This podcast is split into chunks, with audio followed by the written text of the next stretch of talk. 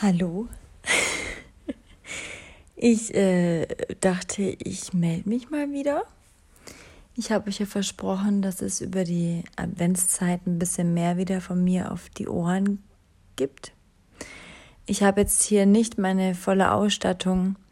Ich bin heute Abend allein zu Hause. Mein Freund ist fürs Wochenende weggefahren. Natürlich habe ich mein Kind noch hier und meinen Hund. Das gilt schon bei mir als alleine, oder? Ich bin immer noch zu dritt und irgendwie allein.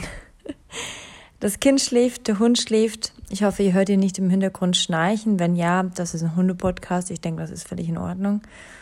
Ähm, Louis liegt hier hinter mir in seinem Hundebett und ich habe es mir auf der Couch richtig bequem gemacht. Habe mir eine kuschelige Decke geholt. Ich habe so eine richtig schöne dunkelgrüne Samtdecke.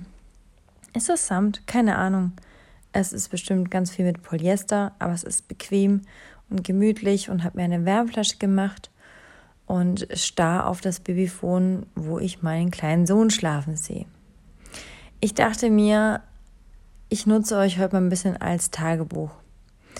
Die letzten Wochen haben mir oder haben mich sehr emotional aufgewühlt, was vor allem auch meine Arbeit angeht.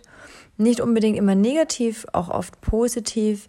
Ich war auf jeden Fall viel am Grübeln. Ich habe viel darüber nachgedacht und ähm, hatte so das Bedürfnis, das irgendwie loszuwerden. Habe dann auch überlegt, wie soll ich es in eine Story packen, soll ich es in einen Post packen auf Instagram oder einfach mal hier ein paar Worte loswerden. Und ich glaube, es tut jedem mal gut, wenn man so ein bisschen sich was von der Seele redet und damit ich jetzt nicht nur einen Monolog führe, was ich grundsätzlich trotzdem tue, ähm, aber ich habe ja ein Gegenüber irgendwie, ihr hört mich ja zu, ihr könnt darauf reagieren. Ähm, dachte ich mir, ist das vielleicht eine ganz schöne Idee, das so ein bisschen hier loszuwerden. Vor allem habt ihr selber auch gesagt, dass ihr gerne auf Instagram ein bisschen mehr von mir hören wollt.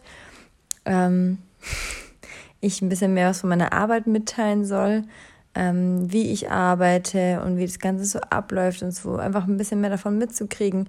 Ich habe es die letzten Wochen auch bei Instagram ein bisschen versucht, an den Tagen, an denen ich arbeite, euch ein bisschen mehr auch mitzunehmen per Insta-Story.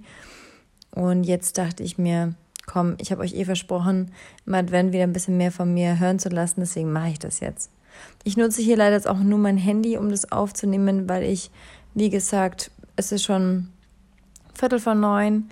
Ähm, ich habe es mir eigentlich bequem gemacht, habe einen Abend alleine und fand aber die Idee irgendwie ganz schön, mit euch zu quatschen mal ein bisschen meine Gedanken loszuwerden, wollte es hier nicht mehr ganz Equipment auspacken. Es sei mir also verziehen, wenn der Ton heute nicht ganz so geil ist wie sonst. Ähm, ich werde natürlich die nächsten Male auch wieder anders aufnehmen. Genau. Ähm, vorab noch, was euch so ein bisschen im Dezember erwarten kann. Es wird auf jeden Fall wieder ein paar Interviews geben, aber es wird auch ein paar Folgen mit mir alleine geben. Ich weiß auch noch nicht, wie viele Folgen kommen werden.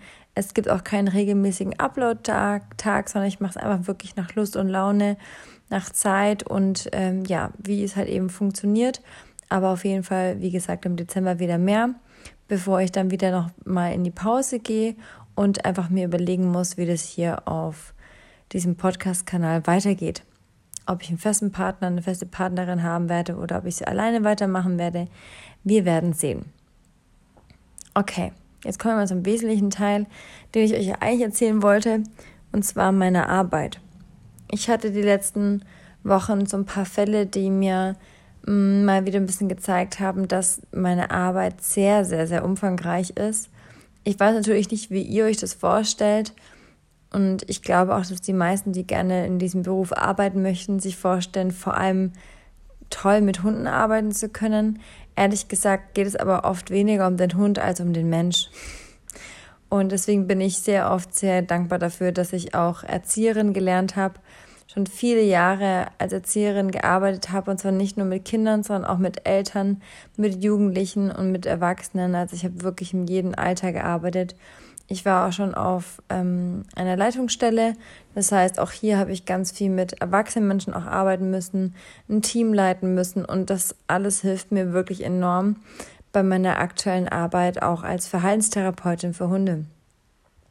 Äh, man stößt immer wieder auf Menschen, denen es mit der Situation mit dem Hund schlecht geht, auf Menschen, die zum Beispiel sehr emotional auf das Thema Hund reagieren ähm, auf Menschen, die vielleicht sehr frustriert von ihrem Hund sind und deswegen ähm, ja irgendwie so ein bisschen wieder ein Mitgefühl geweckt werden muss. Und das ist oft sehr tricky für mich. Also versteht mich nicht falsch, ich habe immer eben ein Verständnis für die Menschen. Aber irgendwie sehe ich mich als Übersetzer für Hund und Mensch und möchte auch gerne einfach vermitteln. Und so sehr ich die Menschen auch verstehe, versuche ich halt auch so ein bisschen immer aus der Sicht des Hundes zu vermitteln. Und hier wünsche ich mir einfach immer sehr, dass die Menschen das Ganze besser greifen können. Und das ist oft nicht leicht, diesen Weg zu finden, genau da anzuknüpfen und genau da weiterbohren zu können, ähm, wo, wo es gebraucht wird. Ich hatte vor circa eine Woche einen Fall, ähm, und zwar ging es da um einen kleinen Hund, der in die, ähm, ins Haus uriniert. Und zwar nicht erst seit ein paar Wochen, sondern wirklich seit Jahren. Ähm, nicht jeden Tag, aber mehrmals in der Woche. Ähm, es wurde schon alles ausprobiert. Ich möchte jetzt hier gar nicht so sehr ins Detail gehen. Ähm, auf jeden Fall war das ähm, ein eher komplexer Fall das Ganze anzugehen und das Ganze sich genauer zu betrachten, um auch wirklich dann therapierbar zu sein, hätte auf jeden Fall noch viel Umfang mit sich gebracht. Es hätte viel Dokumentation mit sich gebracht, ähm, um das Ganze besser aufschließen zu können. Und ähm, es hätte auf jeden Fall auch etwas mit sich bringen müssen, dass die Menschen nach, ich glaube, zweieinhalb oder fast drei Jahren nochmal gesagt hätten, okay, ähm, wir nehmen das Ganze nochmal auf uns, wir nehmen wir nochmal ganz viel Geduld auf uns. Wir gehen nochmal neue Wege, die wir eigentlich gar nicht mehr gehen wollten, weil es für uns ein No-Go war. Ähm, und das Ganze war natürlich sehr frustrierend. Ich, ich habe schon gemerkt, als ich ankam, dass ich so ein bisschen so die letzte Hoffnung bin. Ähm, denn es wurde schon sehr viel probiert, es wurde mit Tierärzten gesprochen, es wurde was im Futter geändert, es wurde ähm, wurden auch schon andere Hundetrainer und Trainerinnen eingeladen und dann kam ich, die Verhaltenstherapeutin. Und ich muss es doch wissen. Und ich habe direkt eine Ahnung gehabt, woran es liegen kann, habe auch darüber aufgeklärt, ähm, wie, was ich mir vorstellen kann, woher es kommt, habe aber auch direkt ehrlich gesagt, dass es nicht so sein wird, dass ich jetzt mit dem Finger schnipsen werde und das Problem gelöst ist, sondern auch hier wird es mehrere Wochen dauern, bis wir genau herausgefunden haben, woran es liegt und bis wir ausprobiert haben, was die Hündin braucht und bis wir dann auch herausgefunden haben oder bis wir dann dahin gekommen sind, wo wir hinkommen wollen. Und ähm, der Frust war groß. Das war, glaube ich, wirklich so, dass sie sich erhofft haben, ich komme, ich habe die Lösung, die für alle passt und dann ist es geklärt. Und wir reden jetzt nicht davon, dass sich die Familie gedacht hat, ach komm, wir probieren noch mal was und wenn nicht, ja meiner ist halt so, dann machen wir uns den Stiefel weiter und mal gucken, ähm, sondern es stand auch wirklich ähm, im Raum, dass der Hund einfach nicht mehr länger bei der Familie bleiben kann. Und das sind ähm, Themen, die mich natürlich belasten, weil ähm, ich es schon fast persönlich nehme, dem Hund so zu helfen, dass er bei der Familie bleiben kann, weil dem Hund es offensichtlich auch bei der Familie sehr gut ging. Ähm, er hatte eine tolle Beziehung zu, zu dem Frauchen zumindest, kann ich nur beurteilen, weil nur die anwesend war. Ähm, und natürlich möchte man ungern, dass der Hund immer von Familie zu Familie wechselt. Man möchte ihm vor allem halt auch helfen. Ne? Es ist ja offensichtlich ein Verhaltensproblem da, ähm, weshalb der Hund sich so verhält. Als ich nach diesem Training raus bin und diesem Termin raus bin, war, ähm, war ich sehr nachdenklich, war lange spazieren mit Louis und habe dann auch nochmal ähm, in meinem Kollegen und Kolleginnenkreis nachgefragt, welche Ideen sie noch hätten. Ich habe wirklich alles zusammengetragen, um da weiterzuhelfen und habe aber dann auch für mich gemerkt, ähm, ich bin nicht verantwortlich dafür, wie es weitergeht mit dem Hund. Ich habe der Familie letzten Endes dann auch eine Mail geschrieben, nochmal mit allen Ideen, die wir zusammengetragen haben, mit allen Vorschlägen, die wir jetzt noch angehen können oder nicht.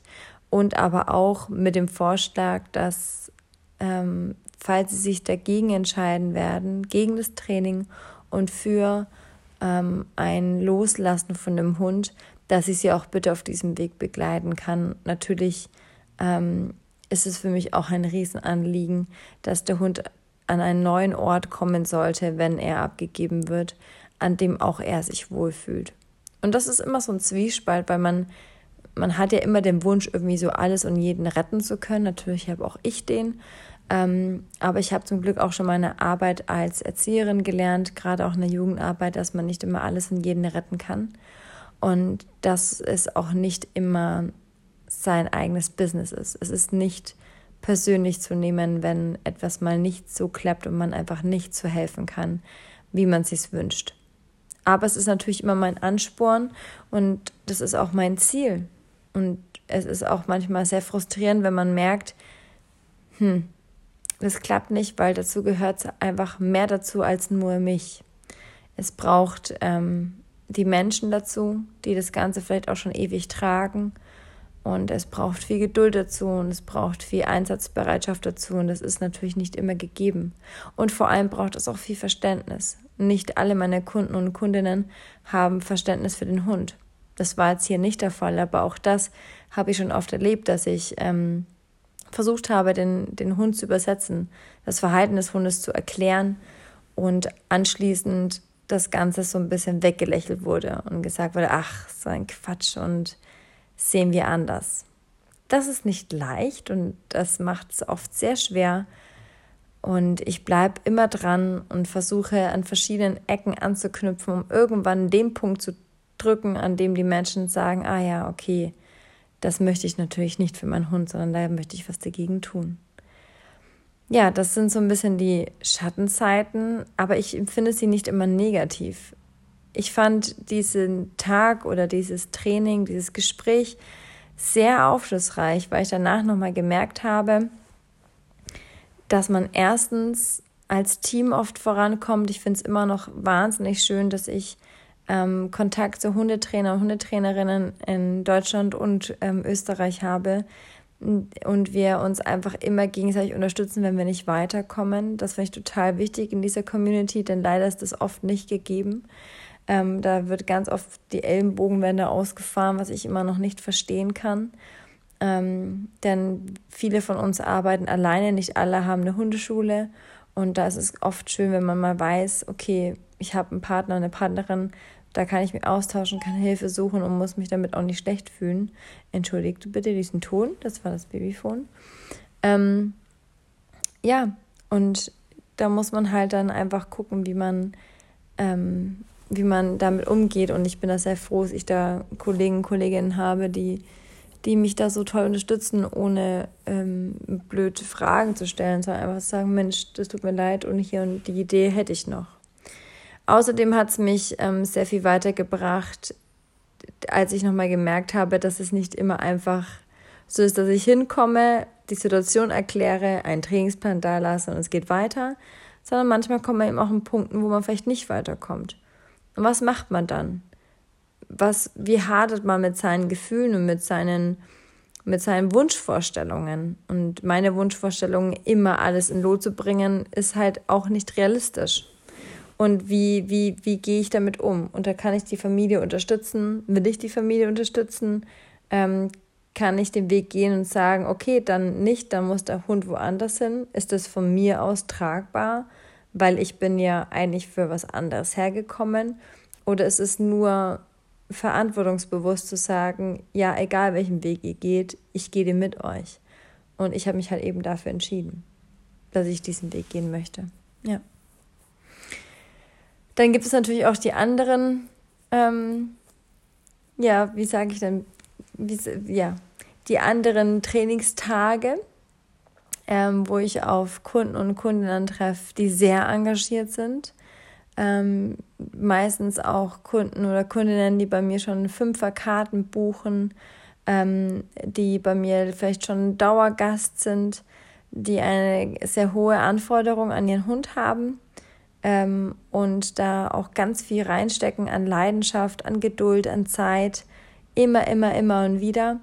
Und das ist sehr lustig, weil ich glaube, in, in der Regel sprechen Hundetrainer und Hundetrainerinnen eher davon, dass mm, man immer so ein bisschen versuchen muss, die, die Kunden zu, zu pushen, zu sagen, kommt und das noch und das ist total wichtig und guck mal hier und lass uns mal das probieren und ja so ein bisschen immer ja motivieren müssen. Und es gibt aber auch eben die andere Seite, die Übermotivierten.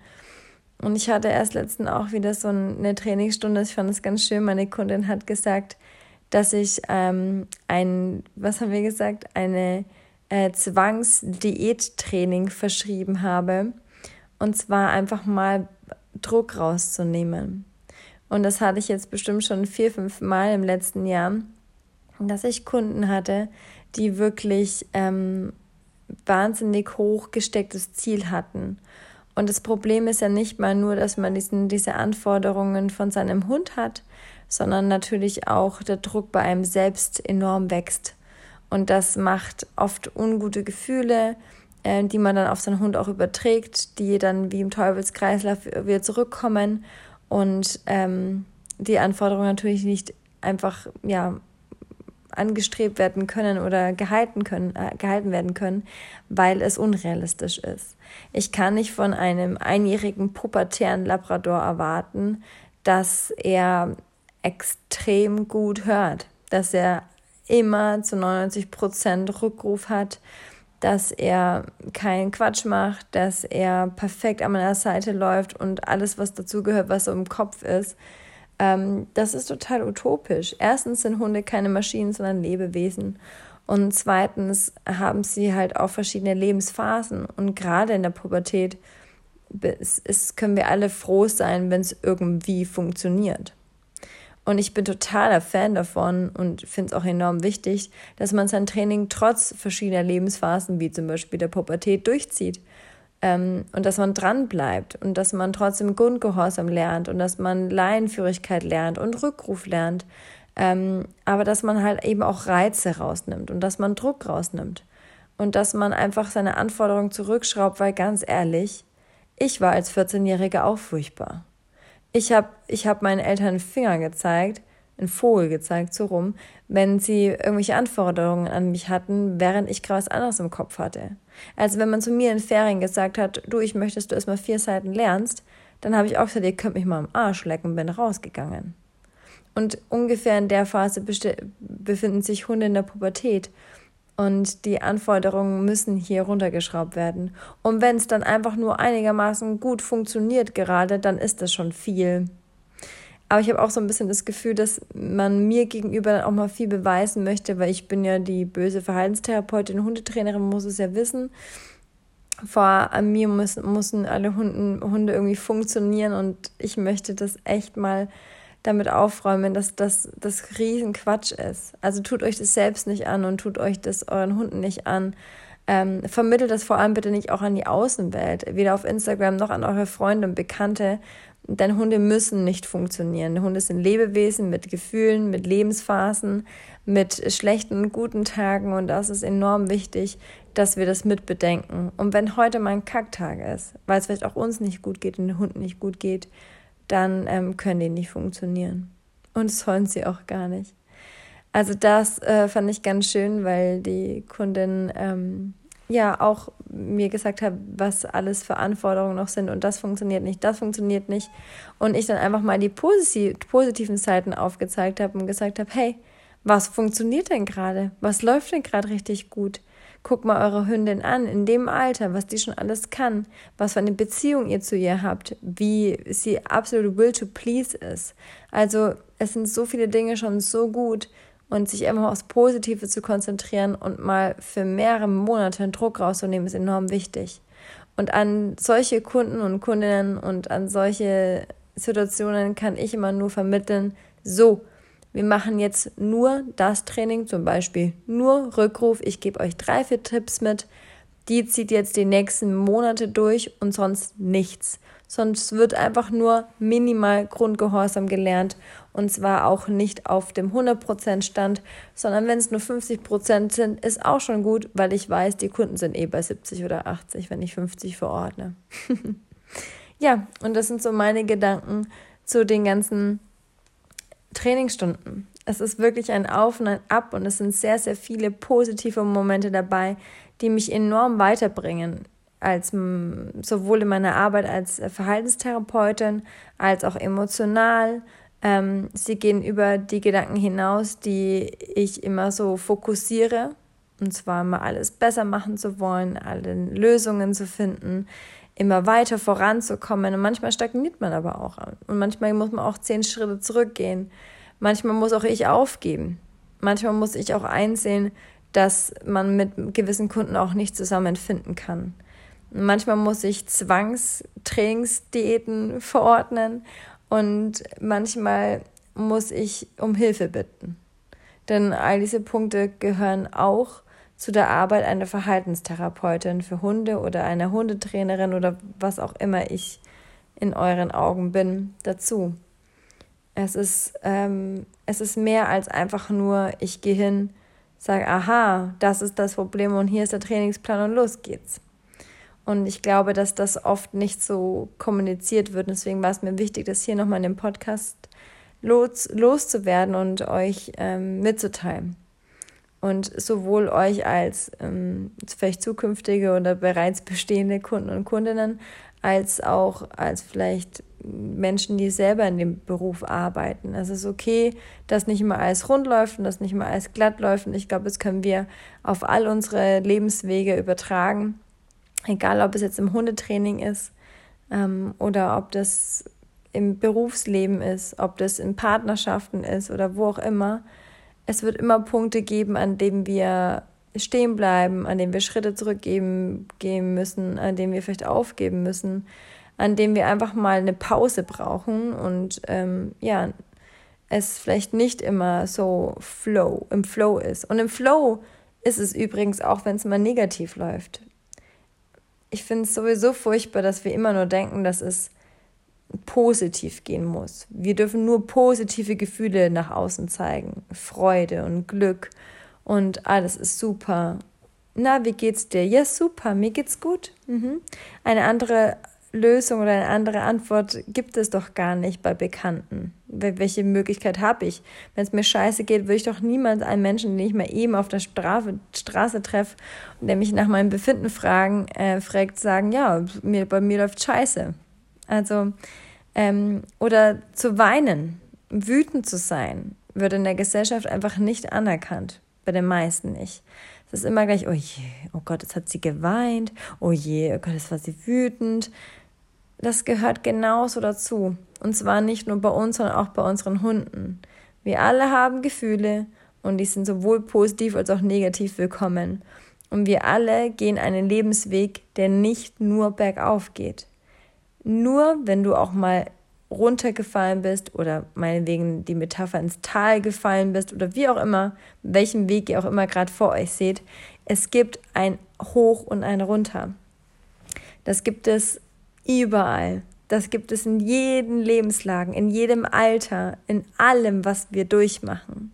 Egal wie wir leben und welche Vorstellungen wir von unserem Leben haben, das ist total normal und das gehört absolut dazu.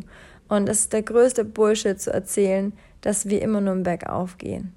Und egal, ob wir im Berufsleben sind, so, oh, ich muss mich von der Leiter zu der Leiter zu der Leiter schwingen, weil ich will bergauf, ich will immer alles gut, alles richtig und besser machen ob wir in unserem Paar, in unserer Partnerschaft oder unserem, unserer Familie sind ähm, oder eben halt in unserem Berufsleben. Und das ist bei mir die Arbeit als Tierverhaltenstherapeutin. Ich möchte nur noch mal ganz klar sagen, dass egal in welchem Punkt ihr steht, dass das auch dazu gehört und dass das auch völlig in Ordnung ist. Und ich glaube, das war mein Learning aus den letzten Wochen meiner Arbeit, dass das auch dazu gehört und dass das richtig ist und wichtig ist damit man dazulernt und damit man über sein Tellerrand hinausschaut und dass man auch einfach mal innehält und sich darüber Gedanken macht. Und ich finde, das macht mich nur wieder zu einer ähm, noch, noch ähm, besseren Verhaltenstherapeutin für Hunde, weil ich weil ich nicht an dem einen Punkt festhalte, sondern weil ich viele Optionen zulasse und lerne damit umzugehen, zu jonglieren und meinen Weg dann zu finden, den ich gehen möchte. Der Akku von dem Babyphone ist leer, er piepst immer im Hintergrund. Deswegen werde ich jetzt ähm, den Podcast beenden. Das ist eine kürzere Folge als sonst, aber ich denke, das reicht auch. Ich hoffe, ihr habt ein bisschen was zu meinen Gedanken mitnehmen können für euch, für welche Situation auch immer. und ähm, fand es mal ganz interessant, in meine Arbeit als Verhaltenstherapeutin reingucken zu können. Ich äh, wünsche euch jetzt noch einen wunderschönen Tag, Nacht, was auch immer ihr gerade noch vor euch habt, wo auch immer ihr mich gerade anhört. Ich freue mich ganz bald wieder eine Podcast-Folge aufzunehmen und bin schon gespannt, wie es hier weitergeht. Bis ganz bald. Tschüss.